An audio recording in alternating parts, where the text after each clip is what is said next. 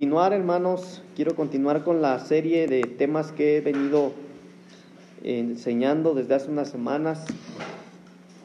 Este, desde hace unos dos meses empecé a hablar acerca de la restitución, acerca de la recuperación. Lo hice en dos ministraciones de Santa Cena. La última Santa Cena del 2020 hablé de la mesa de la recuperación, si ustedes se acuerdan. Un mes después estuve hablando de la recuperación eh, y de la restitución, porque, bueno, más bien la Santa Cena de diciembre fue de la, de la restitución, de lo que tenía que ser restituido, y en la Santa Cena, primera Santa Cena del, de este año, hablé no solo de la restitución, sino también de la recuperación, que nosotros en los últimos tiempos nos tiene que ser restituido todo lo que se perdió pero en la Santa Cena de este año vimos que no solo nos va a ser restituido lo que se perdió, sino que vamos a recuperar todo aquello perdido, pero aquello que nos corresponde por amor a su nombre. Eso lo vimos a través de la palabra, ¿verdad? También estuve hablando las semanas pasadas acerca de que Job, hermano, es un ejemplo claro de que en los últimos tiempos nosotros vamos a recuperar muchas cosas. Eso es, eso es Biblia, hermano, no es un invento mío. La Biblia dice que Job en el último capítulo, hermano, vino a recuperar todo lo que en el resto de capítulos él perdió. Eh, pero no recuperó solo lo que había perdido, no solo le fue restituido lo perdido, sino que recuperó. Y la diferencia entre algo que es restituido y recuperar, hermano, es que lo restituido es que tú tengas otra vez lo que ya tuviste. Eso es una restitución. ¿Sí me oyen, hermano? ¿Está bien?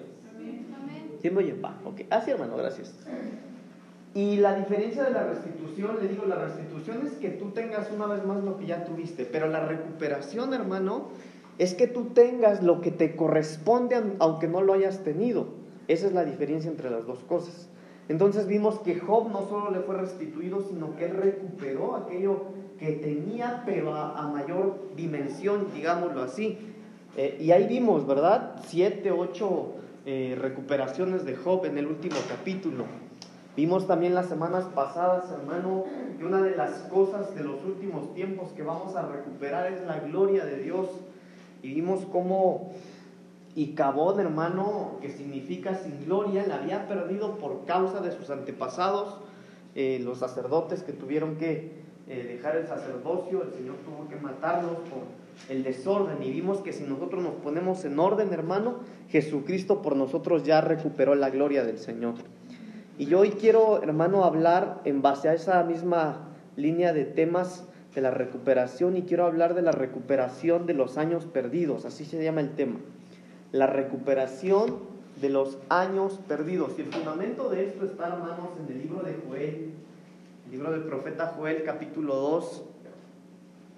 Vamos a leer del 23 al 25 nada más. Pero todo el libro, bueno, este, todo este capítulo, hermanos, del libro de Joel habla de algo muy impresionante, porque el profeta Joel acá está hablando de que en los últimos tiempos, hermano, en Joel 2.28 dice la palabra del Señor, que en los últimos tiempos el Espíritu Santo se derramaría sobre toda carne. De ahí del 28 en adelante empieza a decir esas cosas y está hablando de los tiempos últimos, pero el 23 Joel 2.23 dice lo siguiente, vosotros también, hijos de Sión, alegraos y gozaos en Jehová vuestro Dios, porque os ha dado la primera lluvia a su tiempo y hará descender sobre vosotros lluvia temprana y tardía como al principio. Las eras se llenarán de trigo y los lagares rebosarán de vino y aceite.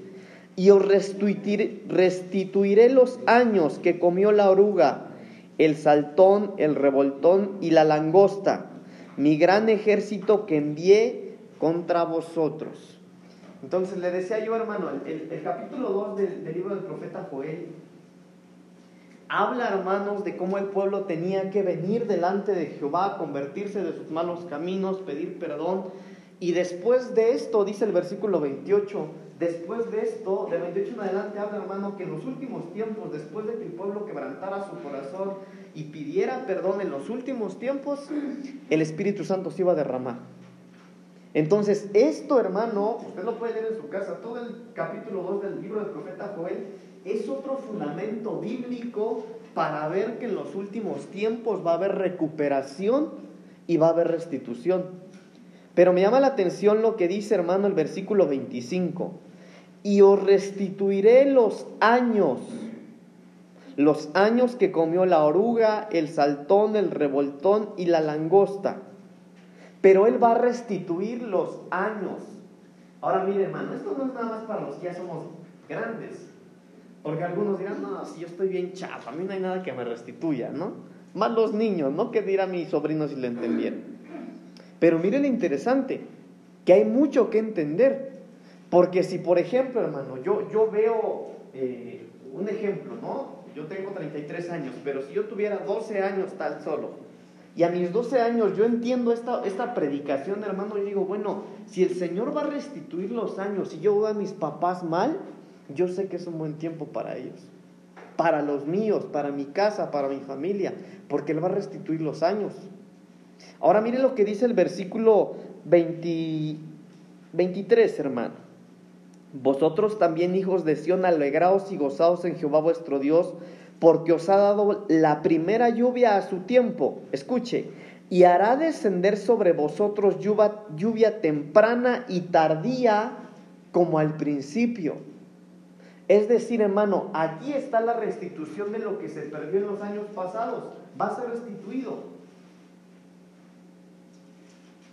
Y después en el versículo 25 que acabamos de leer dice, y yo restituiré los años. Entonces, hermano, nosotros tenemos que ver qué es, qué son las cosas que se pierden a lo largo de los años. Mire, vamos a empezar. Vamos a Éxodo capítulo 2, por favor, versículos 3 y 4. Éxodo capítulo 2, versículos 3 y 4.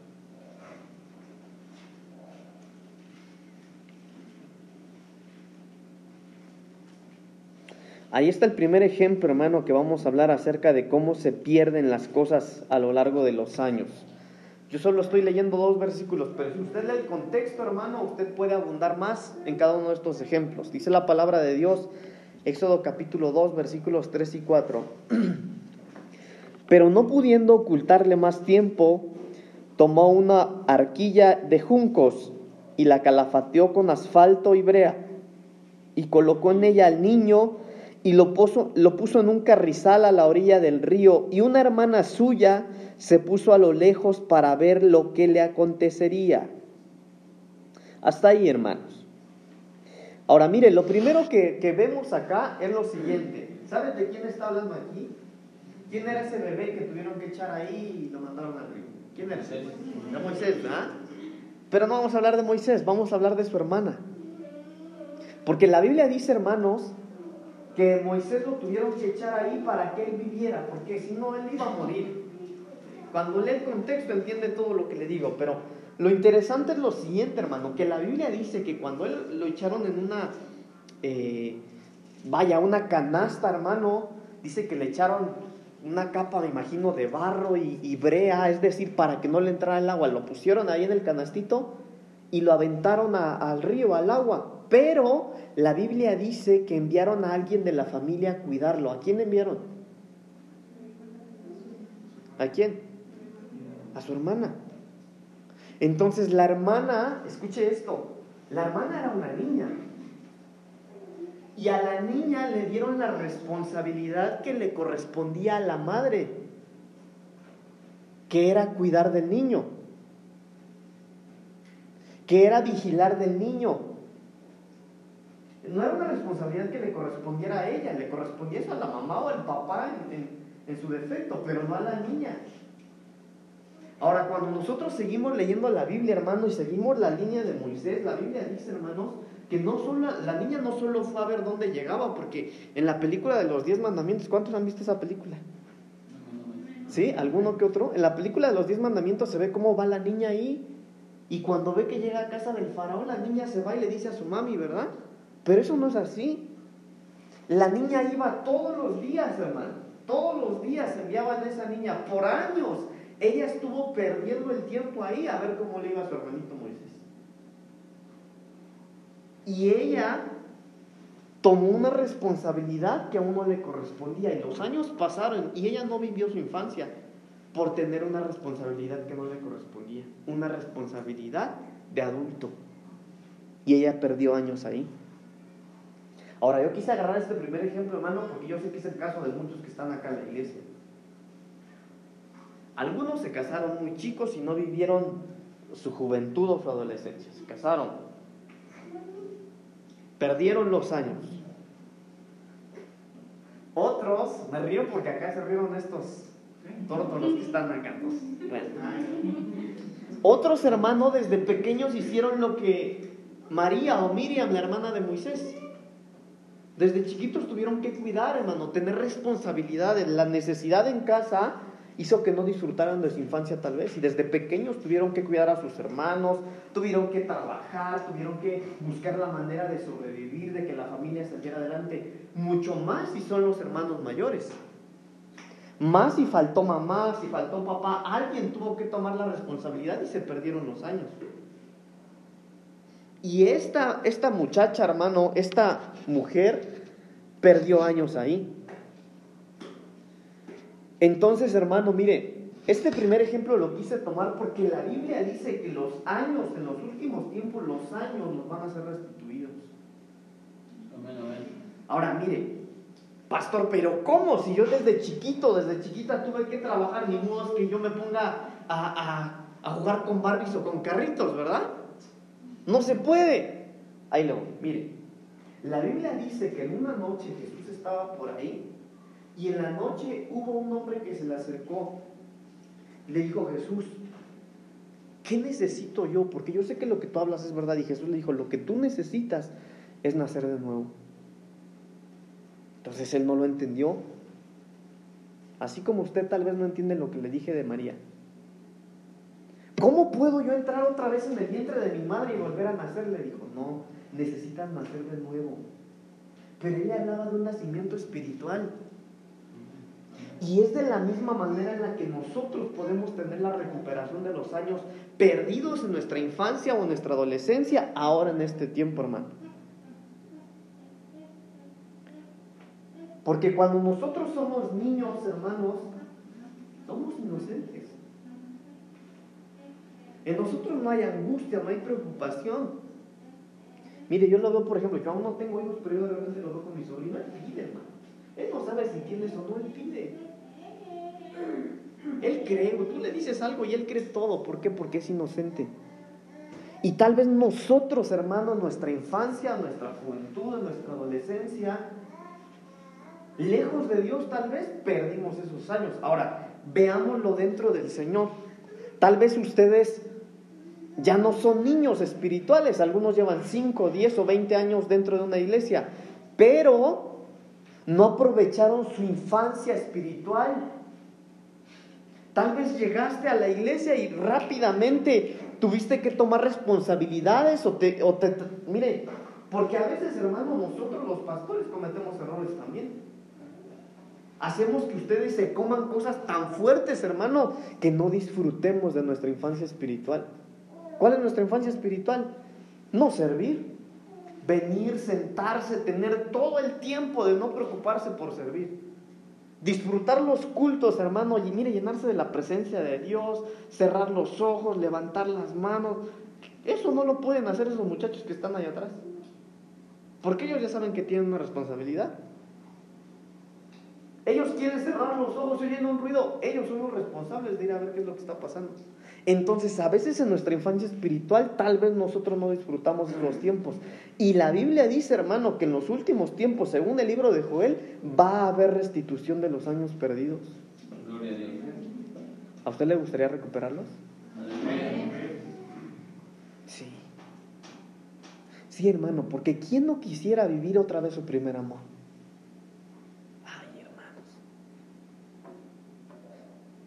Qué maravilloso el primer amor que cuando entrábamos, mire, ahorita a veces a algunos se les zafa y dicen, no, el culto no estuvo tan bueno. Hermano, en el primer amor el culto parecía, mire, podría ser el más horrible, pero para usted era lo más hermoso, porque estaba en su infancia espiritual. Y nosotros tenemos que buscar esa recuperación. Siguiente ejemplo, Génesis capítulo 5, versículos 21 y 22. Génesis capítulo 5, versículo 21 y 22. El primer ejemplo era María o Miriam, que los dos nombres, algunas versiones los manejan distintos los nombres, pero es la misma persona. Es la recuperación de la infancia. Ahí puede ponerle espiritual o física, pero física no le van a recuperar los años, pero sí la alegría, sí la inocencia, sí la felicidad. Es el primer ejemplo. El segundo ejemplo, hermano, está en Génesis capítulo 5, versículos 21 y 22. Dice la palabra del Señor. Volvió Enoch 65 años y engendró a Matusalén. Y caminó Enoch con Dios después que engendró a Matusalén 300 años engendró hijos e hijas. Ahora mire, aquí no es tan fácil de entender, pero a lo que voy es a lo siguiente. El segundo ejemplo, hermano, es Enoch. Y la recuperación de Enoch fue poder caminar con Dios. Mire lo que dice aquí el versículo 21. Vivió Enoch 65 años y engendró a Matusalén. ¿A qué edad Enoch tuvo a su hijo Matusalén? a los 65. Pero después que él tuvo a su hijo llamado Matusalén, hasta después él pudo caminar con Dios, no antes. Es decir, hermano, él desperdició 65 años de su vida. Porque no pudo caminar con Dios hasta después de los 65. ¿Por qué lo digo? Mire, Matusalén significa violencia, menosprecio, hombre de lanza y vergüenza. Eso significa Matusalén. En otras palabras, hasta los 65 años, Enoch dejó de ser vergonzoso, violento y tener malas actitudes. ¿Sí, sí me sigue, hermano, la línea que estoy predicando? Ok, entonces nosotros tenemos que buscar, hermano, la recuperación de los años en este aspecto. Mire, y esto va por niveles. Por ejemplo, el más nuevo de la iglesia. No va a decir nombres, pero la persona más nueva de la iglesia, supongamos que el más nuevo de la iglesia tiene 15 años, ¿no? ¿Sí? ¿O le gusta 20? ¿Qué le gusta más? 20 años. El miembro más nuevo de la iglesia tiene 20 años. Mire, y si a los 20 años él encontró a Cristo y empezó a congregarse en una iglesia y lo aceptó en su corazón, escúcheme bien, él desperdició 20 años de su vida. Porque no, no pudo caminar con el Señor antes, sino hasta los 20 años. Ok, este es el primer nivel. Otro, los que ya llevamos acá en la iglesia un rato, pero no hemos tenido un encuentro personal con Él. Ahora miren lo que lo quiero llevar, hermano, porque hay gente que está en la iglesia desde hace mucho tiempo y llevan años en la iglesia, pero no han tenido un encuentro personal con el Señor. Un encuentro personal con Dios, hermano, es verdaderamente tener una experiencia sobrenatural. Hay gente que dice, no, es que para encontrarte con Dios no necesitas pasar algo sobrenatural. ¿Cómo no? Pues si Dios no es natural, hermano. Dios no es natural. Él no es de esta naturaleza. Mire, hay gente que dice, no, pastor, es que fíjese que yo estoy seguro de que Dios me tocó. ¿Quién sabe? Le voy a decir por qué. Porque cuando Dios toca a alguien, escúcheme bien, cuando Dios toca a alguien, ese alguien no puede quedar de la misma manera. No puede jamás. No. Mire, la Biblia dice que Jacob en una noche estuvo peleando con un ángel. Y hasta hay una alabanza de eso, Jacob. Luchó con un ángel. ¿Se acuerdan? La Biblia dice que Jacob luchó con un ángel, ¿verdad? Estuvo peleando con el ángel y ya iba a amanecer y como Jacob no quería eh, soltar a ese ángel, dice la Biblia, hermanos, que el ángel tocó su muslo. Lo tocó, no le pegó, no lo lastimó, lo tocó. Y a partir de ahí Jacob empezó a reguear. El resto de su vida Jacob no volvió a caminar igual. Lo tocó un ángel. ¿Qué cree usted que provoque en un ser humano que Dios toque a la persona? No me diga que Dios puede, que es un tocado por Dios y sigues igual que antes. No, no es así. No es así. ¿Sí o no, hermanos? ¿Tiene coherencia lo que le digo o no? Entonces nosotros, hermano, tenemos que buscar esta recuperación de Enoch. De ver, hermanos amados, sí, ya estamos, ya gracias a Dios estamos en la iglesia, nos estamos congregando, pero, pero tenemos que recuperar, hermanos amados, encontrarnos con el Señor, dejar esos malos hábitos, cambiar esas malas costumbres. Miren, hermanos, que es bien triste algo que le voy a contar. ¿Se acuerdan que hablamos de Icabot? ¿Quién era el abuelo de Icabot? ¿Se acuerdan? Elí. Y la Biblia dice, hermano, que Elí era un sacerdote. Es más, él era el sacerdote de los sacerdotes.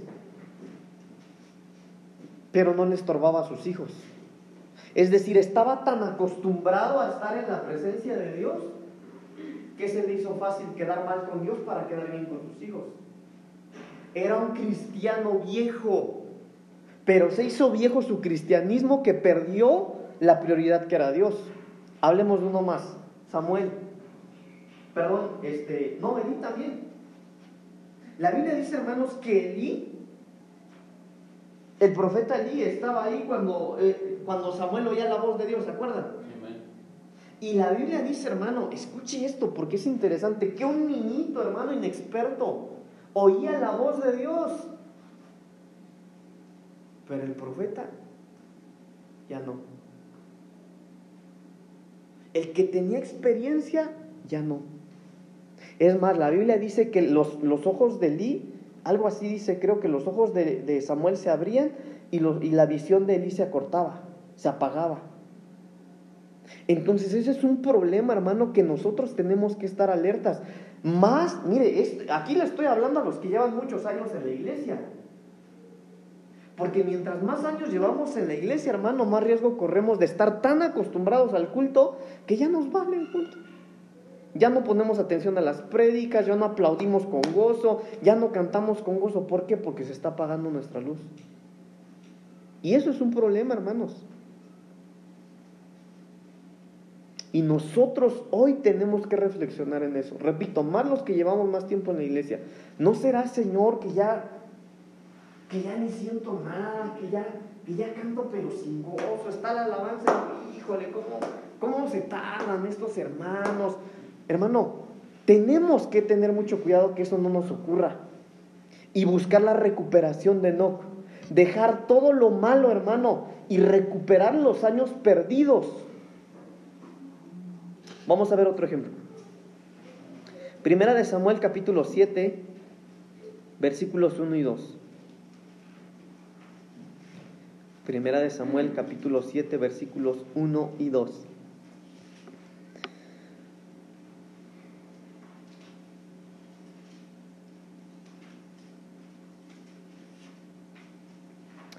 Dice la palabra del Señor. Vinieron los hijos de Kiriat Jearim y llevaron el arca de Jehová y la pusieron en casa de Abinadab, situada en el collado, y santificaron a Eleazar su hijo para que guardase el arca de Jehová. Desde el día que llegó el arca a Kiriat Jearim pasaron muchos días, 20 años, y toda la casa de Israel lamentaba en pos de Jehová. Ahora miren, cuando nosotros leemos el contexto de esta parte de la Biblia, nos vamos a dar cuenta de algo. La Biblia dice lo que acabamos de leer, hermano, que se llevaron el arca del pacto, es decir, llevaron la presencia de Dios. Dios habitaba en esa arca, en ese mueble, si le podemos llamar. Ahí habitaba Dios. Y se llevaron esa arca a la casa de Kiriat Jearim por 20 años. Estuvo 20 años ahí. Y en esos 20 años, la Biblia dice que desde que llegó, agarraron a un muchachito por ahí, lo ungieron y le dijeron, tú te vas a hacer cargo de esta arca. Por 20 años. Pero cuando leemos el contexto de esta parte de la Biblia, hermano, dice la Biblia que la casa de Kiriat Jarim era de las más pobres. Ahí no había bendición. Ahí no había presencia de Dios. Pero ¿cómo? Si ahí estaba el arca del pacto. ¿Se acuerdan que la Biblia dice, hermano, que en una ocasión se llevaron también el arca del pacto a la casa de Obededón? Y cuando se llevaron el arca del pacto a la casa de Obededón, en tres meses, dice la Biblia, que Obededón se convirtió en uno de los más ricos. Sobreabundó la bendición en tres meses. Pero acá, en la casa de Kiriat estuvo 20 años. Y en 20 años ellos vivían en pobreza, había problemas, había derrotas, había angustia, había disfunción familiar. ¿Por qué? Cuando usted lee el contexto es porque ellos no tenían temor de Dios, no tenían reverencia a Dios. Ahí estaba el arca del pacto, hermano, y ellos no hacían reverencia, no vivían bien aunque la presencia de Dios estaba ahí. Ahora, ¿qué es lo que quiero decir, hermano? Esto es para todos nosotros. Mire, acá en la casa de Kiriat Jarim fueron 20 años. Mire lo que le voy a dar. ¿Cuántos años tienes tú como cristiano? Usted sabe, ¿cuántos años lleva? ¿Quién lleva 5? ¿Quién lleva 10? ¿Quién lleva 20? Porque en la casa de Kiriat Jarim eran 20. Pero en 20 años no había nada bueno, aunque la presencia de Dios estaba. ¿Por qué? Porque no había honra. Porque no se reconocía quién estaba ahí, seguían viviendo de la misma manera. Entonces, estos temas, hermano, de recuperación son bonitos. Pero para recuperar, mire, recuperar, hermano, lo que nos pertenece y lo que Dios quiere que recuperemos.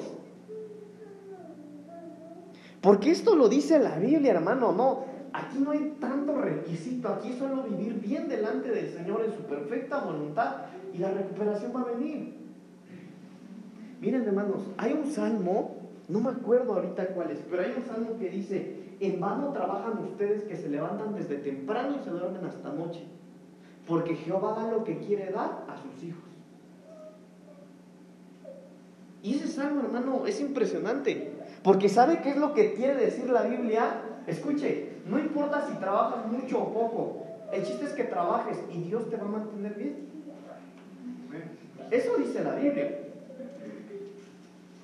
Entonces, hermano, en otras palabras, no depende de nosotros el bien que nos vaya, depende del Señor. Por eso la Biblia dice, buscad primeramente el reino de Dios y su justicia y lo demás será añadidura. En otras palabras, ¿no tienes casa? No te preocupes, el Señor te la va a añadir. ¿No tienes carro? No te preocupes, eso es añadidura también. ¿No tienes trabajo? Busca y el Señor te lo va a añadir. Trabajo, pero no tengo dinero. Si buscas el reino de Dios, va a ser una añadidura al dinero. Eso dice la Biblia. Entonces el Señor quiere que recuperemos, hermano, pero podríamos estar como Kiriat Jearim durante 20 años y no recibir ninguna bendición. ¿Por qué? Porque aunque la presencia de Dios esté, podríamos, hermanos, no tener el temor ni la reverencia a su presencia. Cristianos de título nada más, con las mismas costumbres que las del mundo, con las mismas, con el mismo vocabulario, vocabulario que el del mundo, con el mismo vestir que el del mundo, con las mismas costumbres, con el mismo pensar. No, no podemos, hermano. Entonces estaríamos como Kiriat Jearim. 20 años con la presencia de Dios, pero sin recibir ninguna bendición. No porque Dios no, no, no los quisiera bendecir, sino porque no había temor ni honra. Y nosotros tenemos que buscar la recuperación de la bendición en el Señor en nuestra vida. ¿Cómo?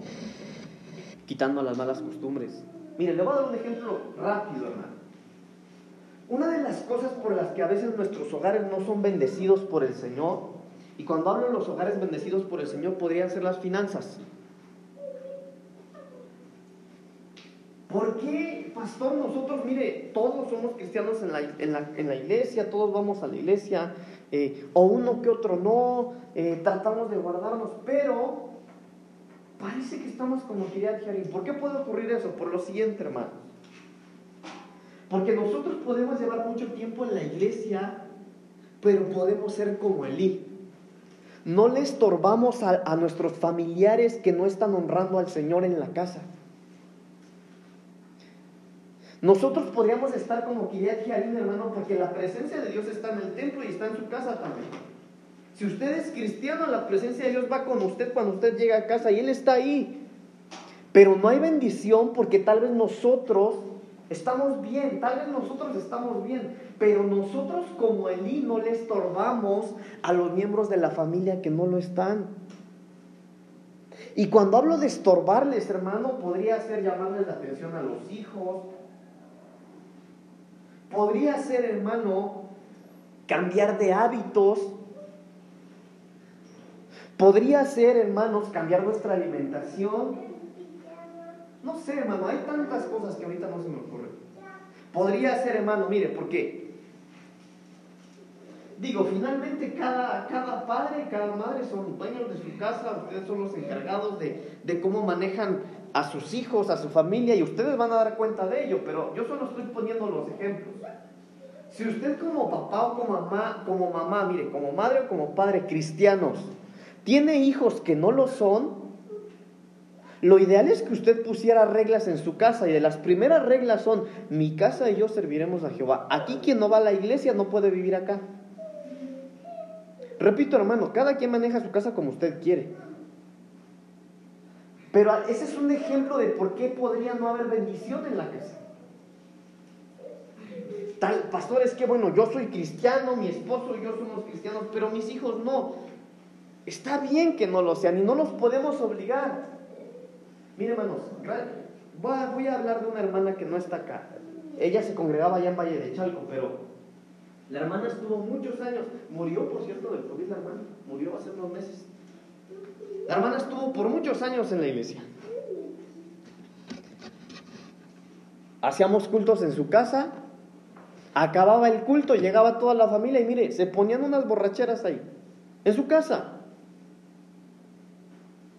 Y entonces, hermana, ¿pero por qué hablaban con ella mis papás? Yo le digo, ¿por qué yo estaba ahí? ¿Por qué, hermana? Ay, hermano, es que vinieron mis hijos y vinieron mis sobrinos y no sé qué. Pero la casa no es de ellos. La casa es de usted.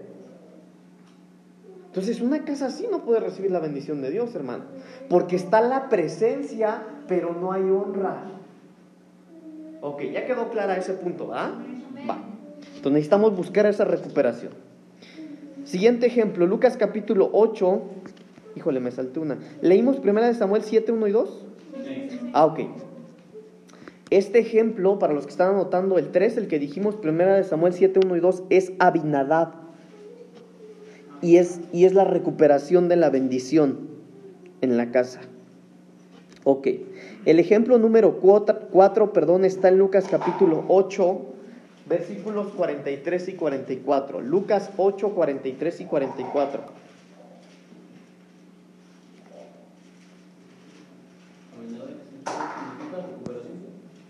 Abinadab es la recuperación de la bendición, hermano.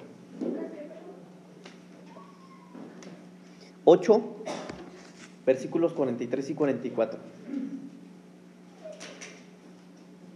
Estos, esto, hermano, nosotros necesitamos recibir esta palabra con fe, hermanos, para recibir esas recuperaciones. Mire, Lucas 8, 43 y 44. Pero una mujer que padecía de flujo de sangre desde hacía 12 años y que había gastado en médicos todo cuanto tenía y por ningún por ninguno había podido ser curada. Se le acercó por detrás y tocó el borde de su manto y al instante se detuvo el flujo de sangre. Aquí estamos hablando de la mujer que estaba enferma, ¿verdad? Del flujo de sangre. Y dice la Biblia, hermanos, dice la Biblia que esta mujer había perdido 12 años de su vida a causa de esta enfermedad. Ahora, miren lo interesante, hermanos, porque la Biblia dice que esta mujer había perdido 12 años. Pero no solo eso, sino que había gastado todo el dinero que tenía en médicos y ninguno, después de 12 años y de haber gastado todo su dinero, ninguno de ellos la había curado. Fíjense que es algo bien curioso, pero la mayoría de personajes de los cuales la Biblia habla la Biblia sí menciona sus nombres, aunque hable poquito de ellos, pero de esta mujer no aparece el nombre. te lo repito, de la mayoría de personajes que la Biblia habla, la Biblia sí, habla su nombre. De cualquier personaje, aunque sea pequeño o muy pequeña la parte de la que la Biblia habla, pero de ella no. ¿Por qué? Híjole, hermano, mire. Por lo siguiente, eso pienso yo, eso pienso yo, ¿sale? Porque era tan menospreciada y tan desprestigiada, hermano. Pienso yo que era alguien completamente ignorada. Había perdido una identidad, no tenía ya una identidad. Ella se arrastraba. En ese tiempo, hermano, con esa enfermedad que ella tenía, ella no podía estar entre la población porque ella era una mujer inmunda. Incluso la Biblia dice, hermano, que esa gente, es más, lo que ella hizo, que ella se metió entre la gente para tocar el manto de Jesús. Si alguien se hubiera dado cuenta que ella andaba por ahí, la habían matado. La tendrían que haber matado. Ella arriesgó su vida con el simple hecho de querer acercarse a Jesús. ¿Por qué? Porque llevaba 12 años enferma. Ya no tenía dinero. Y su salud, lejos de estar mejor, estaba empeorando.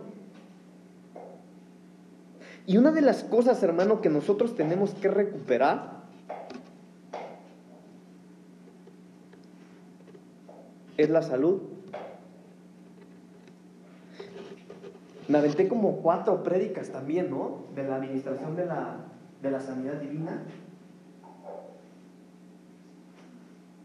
Hermano, y la Biblia dice, según el apóstol Pablo, que para la venida del Señor Jesucristo nosotros tenemos que ser intachables en espíritu, alma y cuerpo. Es decir, también tenemos que recuperar nuestra salud física. También. Pero según lo que esta mujer, hermano, no solo hubo una recuperación física, sino que al estar sana, hermano, ella pudo trabajar también y tuvo que haber una recuperación financiera.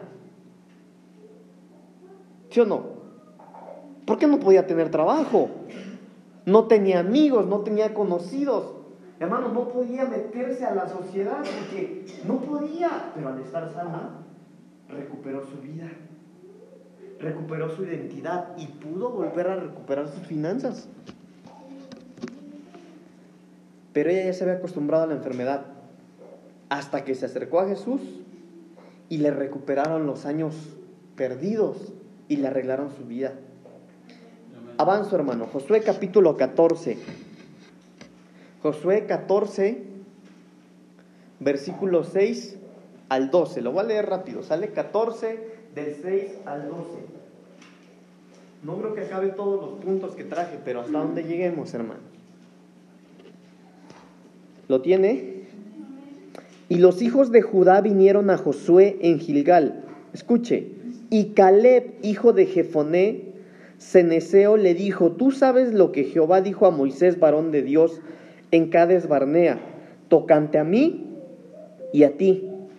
Escuche, yo era de edad de 40 años cuando Moisés mi siervo de cuando Moisés siervo de Jehová me envió de Cades Barnea a reconocer la tierra y yo le traje noticias como lo sentía en mi corazón y mis hermanos los que habían subido conmigo hicieron desfallecer el corazón del pueblo, pero yo cumplí siguiendo a Jehová mi Dios.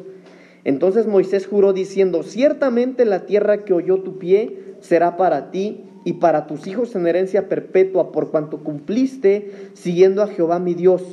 Ahora bien, Jehová me ha hecho vivir como él dijo estos 45 años desde el tiempo que Jehová habló estas palabras a Moisés, cuando Israel andaba por el desierto. Mire hermano, y ahora he aquí, hoy soy de edad de 85 años. Todavía estoy tan fuerte como el día que Moisés me envió. ¿Cuál era mi fuerza entonces? Tal es ahora mi fuerza para la guerra y para salir y para entrar. Dame pues ahora este monte del cual habló, del cual habló Jehová aquel día, porque tú oíste en aquel día que los anaseos están allí y que hay ciudades grandes y fortificadas Quizá Jehová estará conmigo y los echaré como Jehová ha dicho. Híjole, hermano, este es uno de los puntos más maravillosos. Hace unos unas semanas yo les prediqué, hermano, si no me equivoco, fue la última Santa Cena que yo prediqué de un espíritu diferente y les hablé acerca de Caleb, ¿se acuerdan?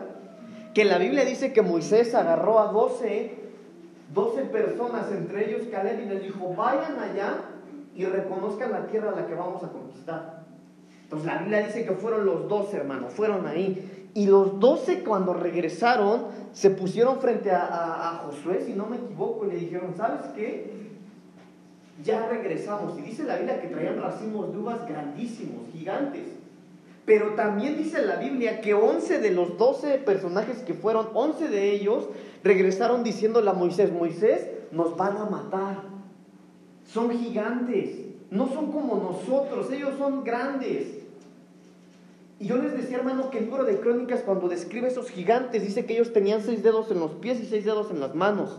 Tenían cabezas como de elefante y como de rinoceronte. Hermano, y todos empezaron a asustar al pueblo. No, nos van a matar, nos van a comer, no vamos a poder. Pero Caleb, por tener un espíritu diferente, dice la Biblia, les dijo, sí, es verdad que son así, pero Jehová está con nosotros.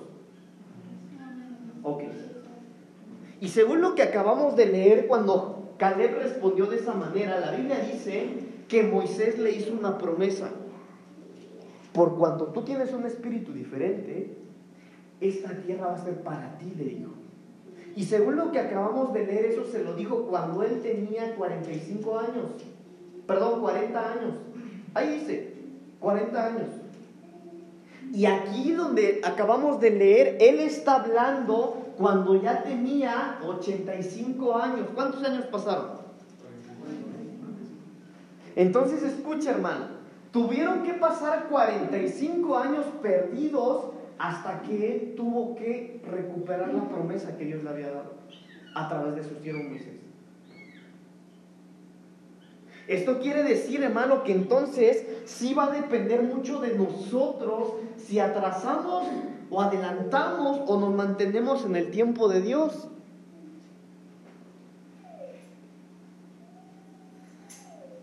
Y esta es una de las cosas que nosotros tenemos, hermano, que vigilar siempre.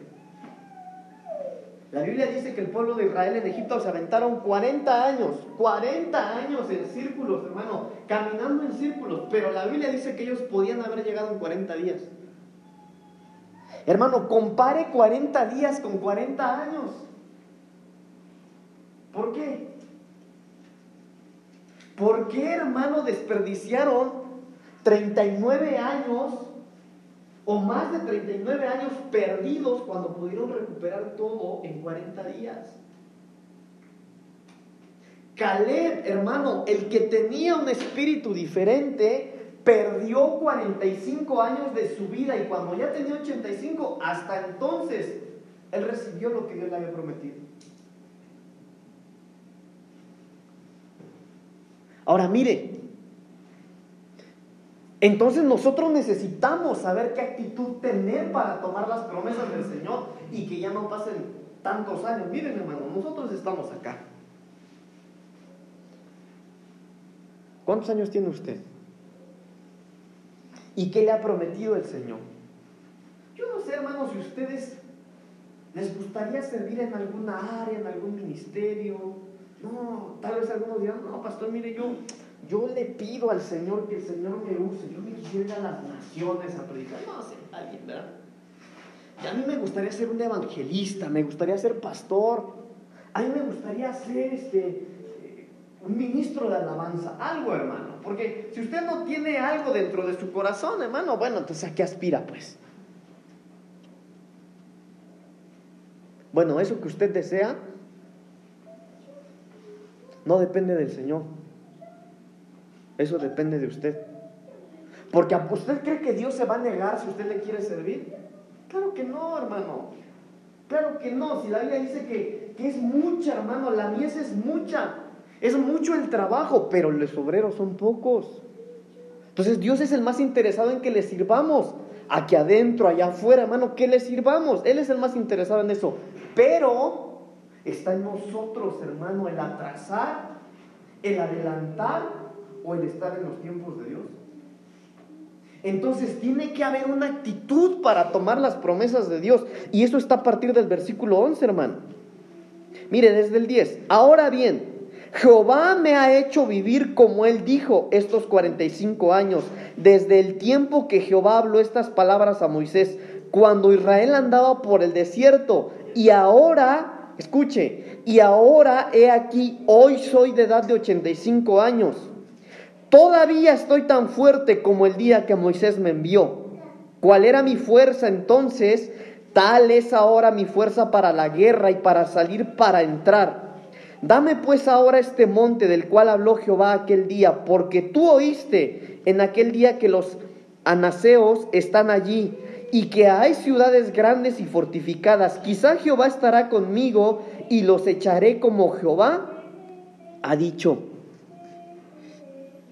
Entonces nosotros necesitamos una actitud, hermano, para tomar las promesas de Dios.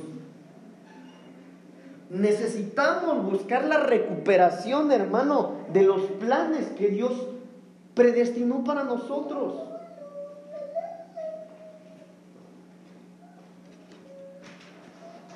Más, más si tú sabes que eres llamado por el Señor.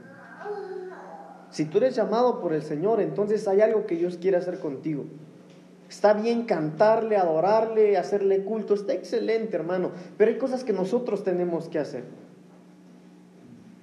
Ahora, cuando nosotros estudiamos, hermanos amados, qué fue lo que retrasó el proceso de Caleb, usted va a encontrar que Caleb se empezó a mezclar con gente que no debía.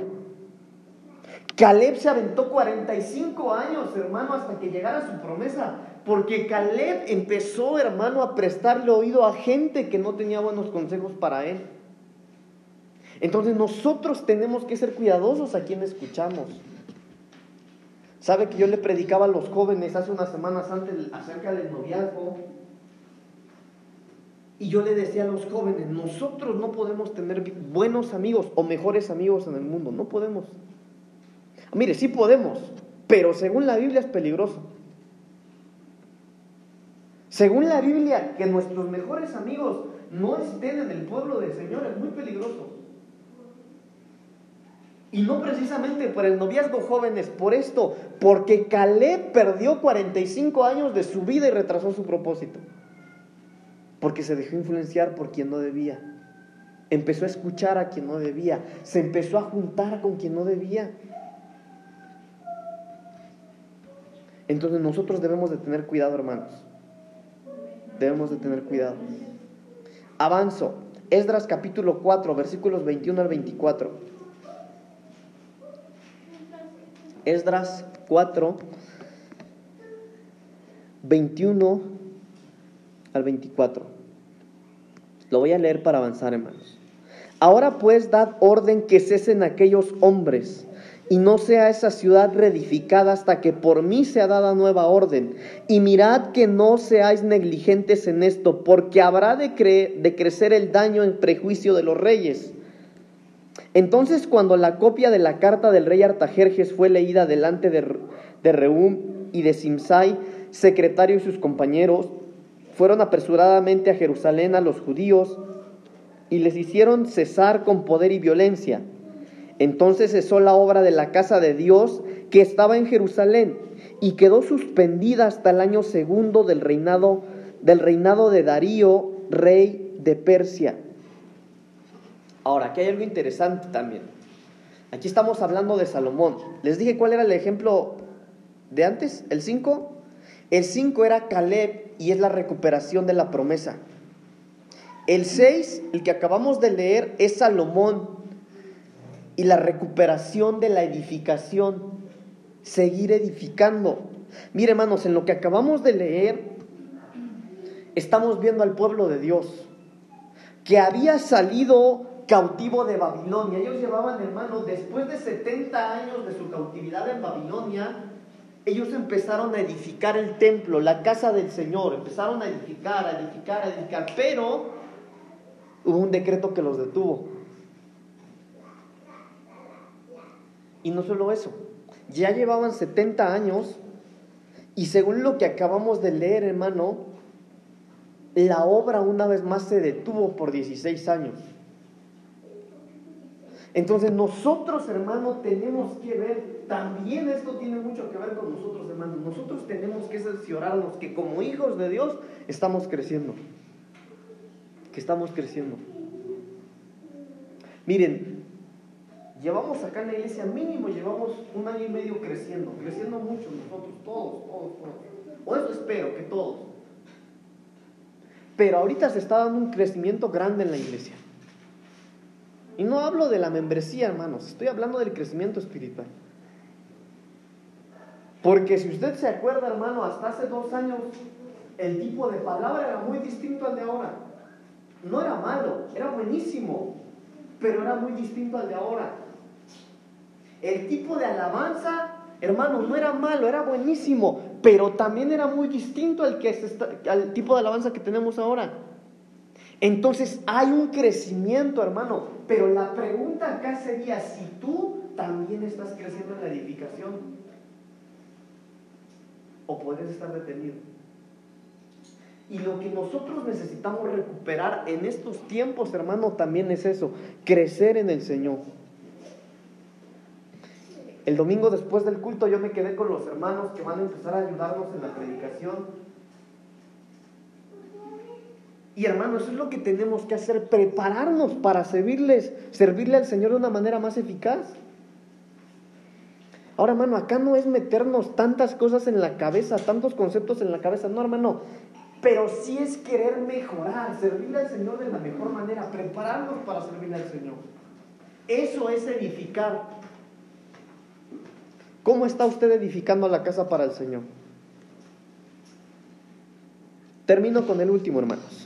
Génesis capítulo 18.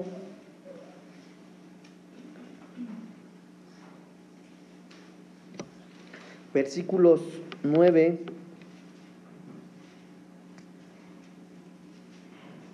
al 11. Y le dijeron, ¿dónde está Sara tu mujer? Y él respondió, aquí en la tienda. Entonces dijo, de cierto volveré a ti, y según el tiempo de la vida, he aquí que Sara tu mujer tendrá un hijo. Y Sara escuchaba la puerta de la tienda que estaba detrás de él. Y Abraham y Sara eran viejos de edad avanzada. Y a Sara le había cesado ya la costumbre de las mujeres. Hasta ahí. Miren hermanos, aquí hay otro fundamento para ver cómo en la vejez, cómo en los tiempos avanzados, si lo puedo decir así, cómo en los últimos tiempos, hermano, va a haber restitución, va a haber recuperación. Hermano, ¿por qué no en su, en su, juventud? ¿Por qué no en la etapa, la madurez de la humanidad? No, Dios esperó a la vejez, a lo último, hermano, para darle un hijo a Sara y a Abraham. Pero lo que nosotros necesitamos recuperar, hermanos, es eso.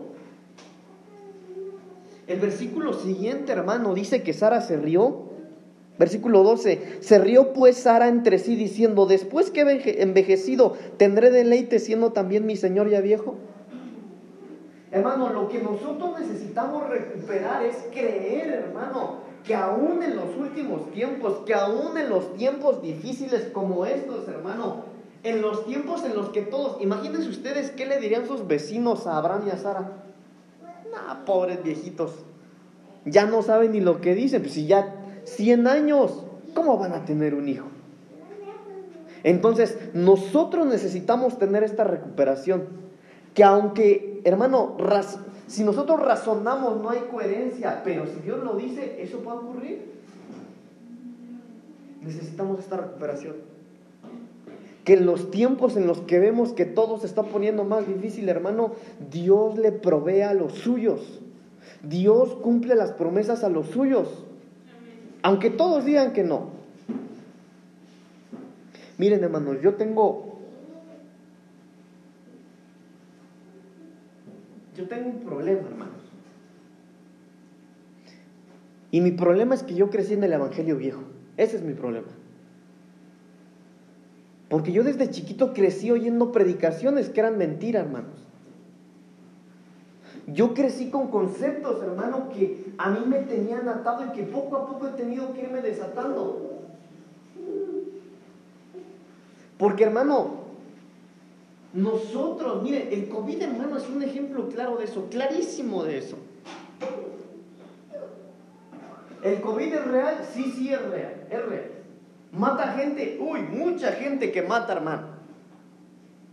El problema es que hay muchos cristianos que le tienen más miedo al COVID que a Dios.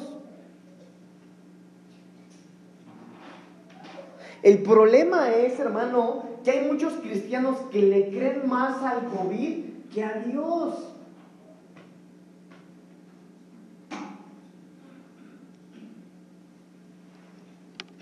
Y lo triste es que hay muchos cristianos, hermano, que hoy en día están hablando más del COVID que de Dios. Y nosotros no podemos ser esa gente, hermanos. Nosotros tenemos que ser como Abraham y como Sara. Bueno, sí, todo el mundo diría que no, pero si es la promesa del Señor, Él lo va a hacer. ¿Cómo? ¿Quién sabe? Eso será su cuestión de Él. Si Él lo dice, yo lo creo. Punto.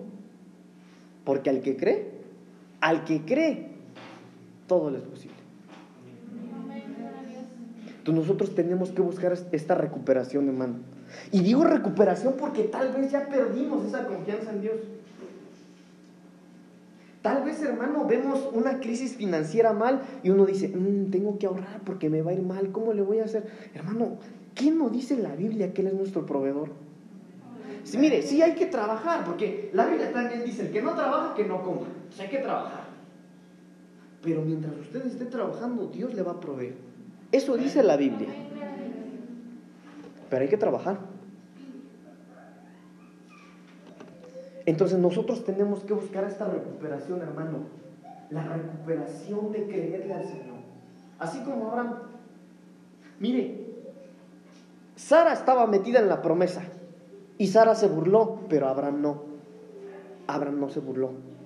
Abraham creyó. Hermano, mire qué fe. Por algo le pusieron el padre de la fe. La Biblia dice que tuvo a su hijo, después de 100 años, tuvo a su hijo y cuando tiene al hijo, Dios le dice, ok, ¿es tu único hijo? ¿Te gustó? Sí, Señor, ¿cómo no me va a gustar? Por mucho tiempo lo pedí, ok, sacrifícamelo. Hermano, ¿y sabe qué hizo Abraham? Siguió creyendo. Ay, hermanos, qué bárbaro. Siguió creyendo. El Señor le dijo, ponlo en un altar y me lo matas ahí. Y él fue sabiendo que Jehová le había pedido que sacrificara a su hijo, lo iba a sacrificar. Hermano, nosotros necesitamos esa recuperación. Yo necesito esa recuperación, hermano. Yo la necesito de verdad. Entender que todo, absolutamente todo está bajo control del Señor. No hay nada que ocurra sin que Él lo autorice. Nada. Y si nosotros entendemos eso, hermano, mire, hoy vamos a llegar no importa si usted tiene deudas, si tiene problemas. Hoy vamos a llegar a nuestro colchón a roncar, hermano. ¿Por qué? Porque entendimos la recuperación de que todo, todo depende del Señor. Póngase de pie, vamos a orar. Vamos a orar.